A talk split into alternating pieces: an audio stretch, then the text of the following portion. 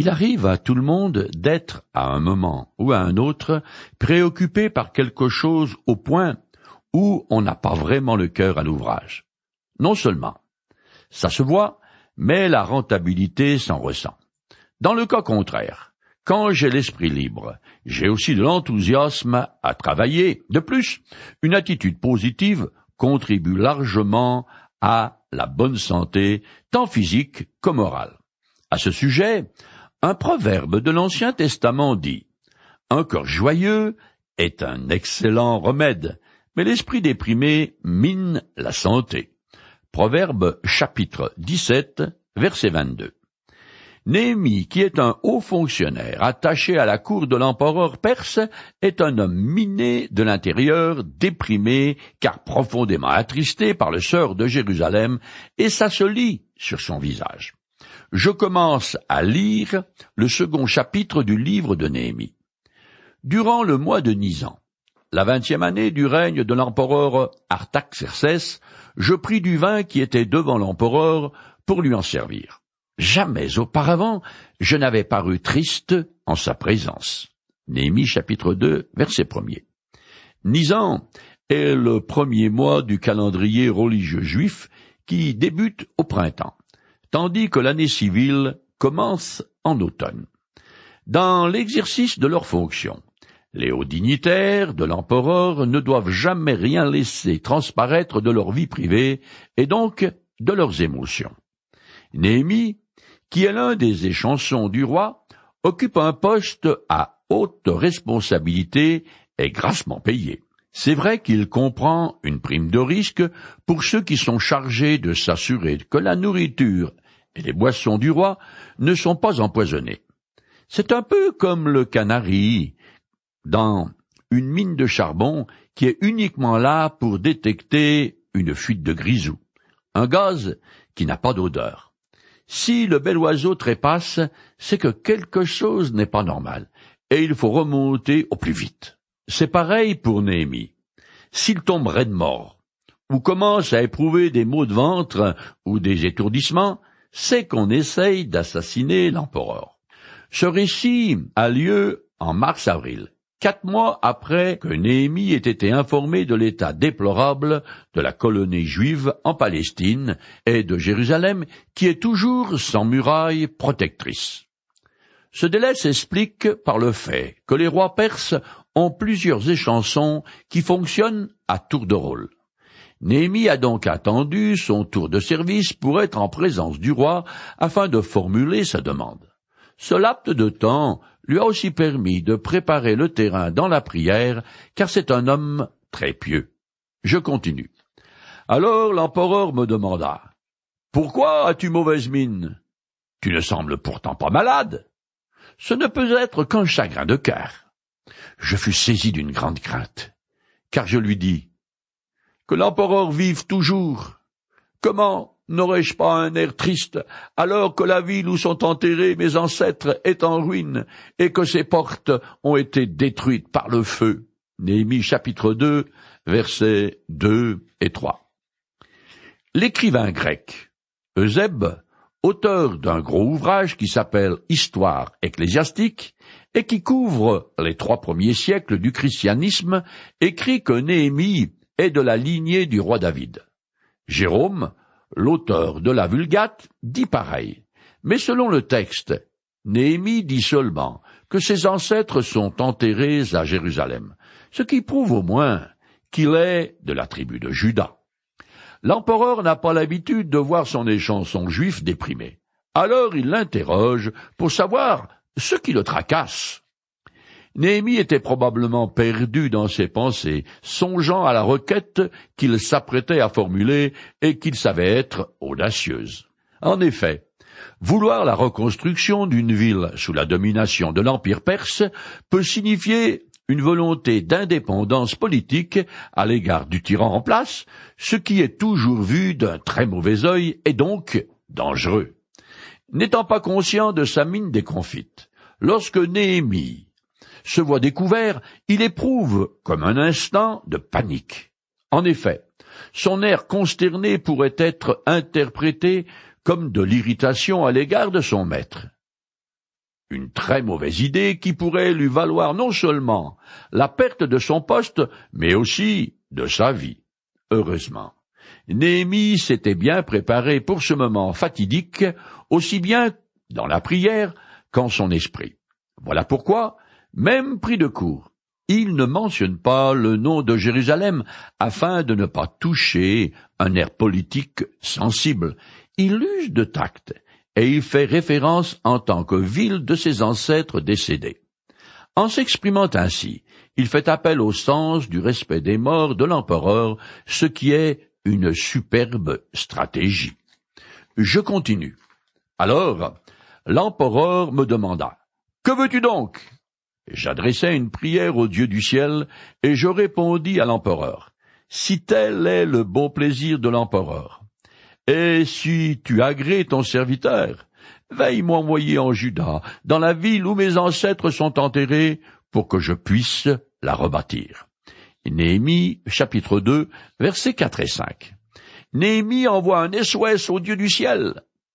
Il a souvent recours à la prière dans les différentes circonstances de sa vie. Il sait faire de longues prières, mais elles peuvent aussi être très brèves, comme celle-ci. En tout cas, Néhémie trouve toujours son appui en l'Éternel, qu'il sait bien plein de miséricorde envers Israël. Comme je l'ai déjà dit, il avait longuement mûri son projet en jeûnant, en priant avec ferveur l'Éternel, et c'est ce qui lui donne le courage et l'élan nécessaire pour formuler sa requête hasardeuse. Parallèlement à l'aspect spirituel des choses, Néhémie utilise toutes les ressources humaines qui sont à sa disposition que ce soit ses capacités intellectuelles, ses expériences passées, et surtout sa fidélité exemplaire à l'empereur, la connaissance qu'il a de son maître, ou encore sa position des chansons. Je continue. L'empereur, qui avait l'impératrice assise à ses côtés, me demanda alors Combien de temps durera ton voyage, et quand seras-tu de retour? L'empereur accepta donc de me laisser partir, et je lui indiquai un délai. Néhémie, chapitre 2, les versets 6. Les empereurs perses étaient polygames, mais une seule femme porte le titre d'impératrice, ce qui lui confère une grande influence à la cour, d'après Césias, médecin et historien de la fin du cinquième siècle avant Jésus-Christ, la reine d'Ataxerxès s'appelait Damaspia. Sa présence indique qu'il s'agit d'un repas privé, car selon le protocole en vigueur, elle n'aurait pas assisté à un banquet d'État. Elle est mentionnée parce qu'il y a tout à parier qu'elle a de l'amitié pour Néhémie et qu'elle a probablement appuyé ses requêtes. Le texte lui-même ne nous donne cependant aucun détail et les propos rapportés sont des plus brefs. Les personnages ne se perdent pas en paroles inutiles. C'est le moins qu'on puisse dire. On ne connaît pas le délai demandé par Néhémie, peut-être s'agit-il d'un an ou deux qui furent prérogés à plusieurs reprises à cause des circonstances. Ce qu'on sait par contre, c'est que la première absence de Néhémie fut de douze ans. Néhémie chapitre 13 verset 6, et qu'elle fut suivie d'un second séjour à Jérusalem. Il ne s'agit donc pas de simple visite, mais bien plutôt de grands projets à long terme. Je continue. Puis j'ajoutais, si l'empereur le trouve bon, pourrait-on me donner des lettres pour les gouverneurs de la province de l'ouest de l'Euphrate, pour qu'ils me laissent passer jusqu'au pays de Juda? Néhémie chapitre 2, le verset 7. Il est évident que Néhémie ne laisse rien au hasard. Il a soigneusement réfléchi à ce qui lui sera nécessaire. C'est là un trait caractéristique de sa personnalité. Les lettres qu'il demande portent le sceau impérial. Ce sont à la fois des sauf-conduits et des ordres de mission. Des documents de l'époque précisent que les gouverneurs du pays traversé doivent pourvoir aux besoins des envoyés de l'empereur en nourriture et assurer leur protection, car les bandits de grand chemin sont courants à cette époque. Je continue. Ainsi qu'une lettre pour Azaph, l'intendant des forêts impériales afin qu'il me fournisse du bois de charpente pour reconstruire les portes de la citadelle près du temple et les murailles de la ville, et pour bâtir la maison où je m'installerai. L'empereur me procura ces lettres, car mon Dieu agissait avec bonté en ma faveur. Néhémie, chapitre 2, verset 8. Tout comme son prédécesseur Esdras, Néhémie est conscient que l'Éternel œuvre en sa faveur pour le bénéfice de son peuple. Il n'empêche qu'il a fait sa part en conduisant des recherches pour connaître le nom de celui qui est chargé de l'administration des domaines impériaux. Néhémie n'est pas du genre contemplatif, avec l'esprit dans les nuages. C'est vrai qu'on le voit souvent prier, mais cela ne l'empêche pas nullement d'avoir l'esprit pratique et les pieds sur terre. Or, il sait fort bien que pour mener à bien ses projets, il aura besoin de beaucoup de bois. Selon l'historien juif Joseph, ces forêts correspondent au jardin de Salomon situé à une dizaine de kilomètres au sud de Jérusalem. Il y poussait des chênes, des térébintes et autres essences convenant bien à la fabrication de toutes les grosses portes qui ouvrent l'accès de la ville. Néhémie veut remettre en état toutes les entrées des murailles ainsi que celles de la citadelle, une fortification destinée à protéger le temple et qui, dans l'histoire, s'appelle Tour Antonia. Esdras avait déjà commencé à la construire. Par ailleurs, Néhémie demande aussi à être nommé gouverneur, chapitre 5, verset 14. C'est ce que signifie son désir de se construire une maison. Il a besoin de ce titre officiel car il sait qu'il va devoir faire face à une forte opposition de la part des populations autochtones. La permission accordée par Artaxerxès à Néhémie correspond au décret prophétisé par Daniel quatre-vingt-quinze ans auparavant et que, je cite, Voici donc ce que tu dois savoir et comprendre. Depuis le moment où le décret ordonnant de restaurer et de rebâtir Jérusalem a été promulgué jusqu'à l'avènement d'un chef ayant reçu l'onction, il s'écoulera sept septaines et soixante-deux septaines. La ville sera rebâtie et rétablie avec ses places et ses remparts en des temps de détresse. Daniel chapitre 9 verset 27. Le décret dont il est question dans ce passage est le quatrième et dernier des quatre décrets proclamés par les empereurs perses concernant les Juifs. Le premier fut émis par Cyrus et confirmé par un second de Darius. Il autorisait la reconstruction du temple de Salomon. Le troisième, proclamé par Artaxerxès, prenait en charge les sacrifices d'animaux et d'autres frais liés au culte. Ces trois premiers décrets sont sans rapport avec la reconstruction officielle des murs de Jérusalem. La prophétie de Daniel démarre le 5 mars de l'an 444 avant Jésus-Christ et annonce, après quelques calculs, que 483 années plus tard viendra le chef ayant reçu l'onction, c'est-à-dire Jésus-Christ. Je continue le texte de Néhémie je me rendis auprès des gouverneurs des provinces à l'ouest de l'Euphrate, et je leur remis les lettres de l'empereur. L'empereur m'avait fait escorter par des officiers de l'armée et par des cavaliers. Néhémie chapitre 2 verset 9. Même en prenant la route la plus courte, ce voyage a duré au moins deux mois. En tant que haut dignitaire de la cour impériale et gouverneur envoyé en mission officielle, Néhémie, pour sa protection, a droit à une escorte militaire en bonne et due forme. Le prêtre Esdras, avant lui, n'avait pas osé demander une escorte parce qu'il avait proclamé haut et fort que l'Éternel le protégerait ainsi que la caravane qu'il dirigeait. Et c'est effectivement ce qui s'est passé. Je continue. Quand Sambala et Tobia, le serviteur ammonite, apprirent mon arrivée, ils furent très mécontents que quelqu'un soit venu pour ouvrir au bien des Israélites. Néhémie chapitre 2 verset 10. Selon un papyrus découvert en Égypte, Sambala est gouverneur de la Samarie. Il sera adversaire principal de Néhémie. C'est lui qui avait probablement démoli les murailles partiellement reconstruites par Esdras. Paradoxalement, cette action malveillante a contribué à la restauration complète des murs de Jérusalem. En effet, quand Néhémie a appris ce fâcheux événement, il lui a fait l'effet d'une bombe. Abasourdi et le cœur meurtri, il a imploré l'Éternel dans le jeûne et la prière. Ensuite, toujours motivé par cette catastrophe, il prend son courage à deux mains et demande à l'empereur la permission de reconstruire les murs de Jérusalem.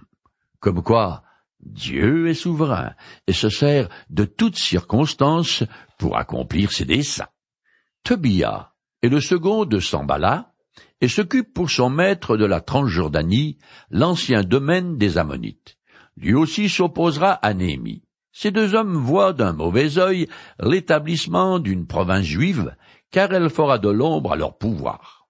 Le comble est que tous deux sont apparentés par mariage à des familles israélites influentes et qui jouissent d'une grande considération, ce qui va compliquer davantage la tâche de Néhémie. Quand l'ennemi est bien en vue, hors de ses rangs, c'est un adversaire qui peut être vaincu mais quand le verre est à l'intérieur de la pomme, pour ainsi dire, au milieu de ceux qui sont censés vous soutenir, cette traîtrise insidieuse est beaucoup plus difficile à combattre. Je continue. Une fois arrivé à Jérusalem, j'y restai trois jours. Puis je sortis de nuit, accompagné de quelques hommes, sans avoir dit à personne ce que mon Dieu m'avait mis à cœur d'entreprendre en faveur de Jérusalem je ne disposais pas d'autre bête que de ma propre monture. Je sortis cette nuit-là par la porte de la vallée, et je me dirigeai vers la source du dragon et vers la porte du fumier. J'examinais les remparts de Jérusalem.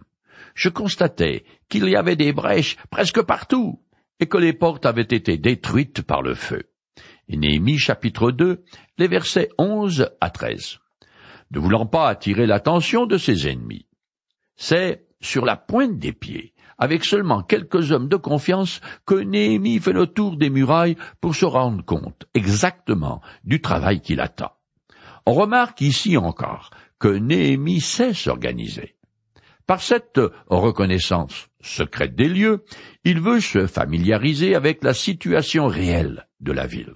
Néhémie commence sa tournée avec la porte de la vallée, aujourd'hui Jaffa, qui donne sur l'ouest. La porte du fumier, qui est située quatre à cinq cents mètres plus loin, a ce nom parce que c'est là qu'on sort les immondices de la ville pour les amener dans la vallée de Béninom, où ils sont brûlés. À ce même endroit, autrefois, on y sacrifiait des enfants à la divinité Moloch. Elle est représentée par une statue creuse et métallique dans laquelle on faisait un feu d'enfer. Ensuite, on offre à ce faux dieu des petits enfants en holocauste en les déposant sur les bras étendus de l'idole chauffée à blanc. C'est ce qui s'appelait les faire passer par le feu. Cette vallée, qui s'appelle en hébreu Gen En Inom, a donné le nom GN, qui, dans les textes sacrés, est le symbole du lieu de malédiction réservé aux ennemis de Dieu. Je continue le texte. Je poursuivis vers la porte de la source, passai près de l'étang du roi, mais il n'y avait plus de passage pour ma monture. Néhémie chapitre 2 verset 14. Dans ces parages, la vallée du Cédron se resserre et devient une véritable gorge. C'est pour ça que Néhémie doit mettre pied à terre pour passer au travers des décombres qui obstruent le sentier. La porte de la source aujourd'hui, la porte des Maugrébains, se trouve à l'angle sud-est de la ville et conduit au lieu le plus bas et où se trouve le plus d'eau. Cette porte permet de se rendre à l'intersection de la vallée du Cédron et de la vallée de Himon, où on a quatre sources, celle de la Vierge, de Siloé, l'étang de Siloé, et plus en bas la source de Job, aussi appelée source de Néhémie. L'étang du roi correspond à la piscine de Siloé. C'est le roi Ézéchias qui avait fait détourner les eaux d'une source dans un canal souterrain pour alimenter la ville en eau potable en cas de siège et pour irriguer les jardins royaux. Il est question de cet étang dans l'Évangile selon Jean, car c'est là qu'a dû aller se laver l'aveugle-né guéri par Jésus. Je lis des extraits de ce passage. En partant, Jésus aperçut sur son chemin un homme qui était aveugle de naissance. Jésus cracha par terre et, avec sa salive, il fit un peu de boue qu'il appliqua sur les yeux de l'aveugle. Puis il lui dit, Va te laver au réservoir de Siloé. L'aveugle alla se laver et, à son retour, il voyait. Jean, chapitre 9, verset 1er, chapitre 6, verset 7. Je continue le texte. Je remontais, toujours de nuit, par la vallée du Cédron en continuant d'examiner la muraille. Puis je rentrais par la porte de la vallée. Les chefs de la ville ignoraient où j'étais allé et ce que j'avais fait. Jusqu'à là, je n'avais informé ni les Juifs, ni les prêtres, ni les notables, ni les chefs, ni les autres responsables qui s'occupaient des travaux. Néhémie chapitre 2 les versets 15 et 16. Néhémie marche en direction du nord tout en regardant la muraille qui est à sa gauche. Arrivé à l'angle nord-est, il vire à gauche et parcourt la muraille nord, puis redescend en suivant la muraille ouest, ce qui le ramène à la porte de la vallée. Il a fait un état des lieux discret, sans tambour ni trompette, en contournant toute la ville. Il s'est informé sans attirer l'attention. Homme avisé, il examine la situation avec soin, réfléchit, puis prend des décisions appropriées. Je continue. C'est alors seulement que je leur dis. Vous voyez vous-même quel est notre malheur. Jérusalem est en ruine et ses portes ont été détruites par le feu. Allez, reconstruisons le rempart de Jérusalem pour que nous ne soyons plus dans une situation humiliante. Je leur racontai ensuite comment la main bienveillante de mon Dieu avait agi pour moi avec bonté, et je leur rapportai ce que l'empereur m'avait dit. Ils s'écrièrent aussitôt Levons-nous et effectuons les travaux de reconstruction. Ainsi, ils prirent courage pour réaliser cette belle œuvre. Néhémie, chapitre 2, les versets 17 et 18. Maintenant, Néhémie passe à l'action. Il donne la raison de sa venue et encourage les Juifs en leur expliquant comment il a été l'objet de la grâce de Dieu et de la faveur de l'empereur. C'est ainsi qu'il réussit à renverser la vapeur. De déprimés, les Juifs reprennent espoir et se mettent à l'ouvrage. Néhémie a toutes les qualités d'un grand meneur d'hommes. Il croit en sa mission et il s'engage à fond. Méthodique, il fait preuve de bon sens dans l'accomplissement de l'œuvre de Dieu. Pieux et homme de prière, il a une confiance à toute épreuve en l'Éternel sur lequel il prend fermement appui. Il est plein de tact, avisé, est prudent, et il sait aussi utiliser avec sagesse les ressources qui sont à sa disposition et se fixer un objectif raisonnable qui peut être atteint. Némi est le genre d'homme que je voudrais avoir comme conseiller.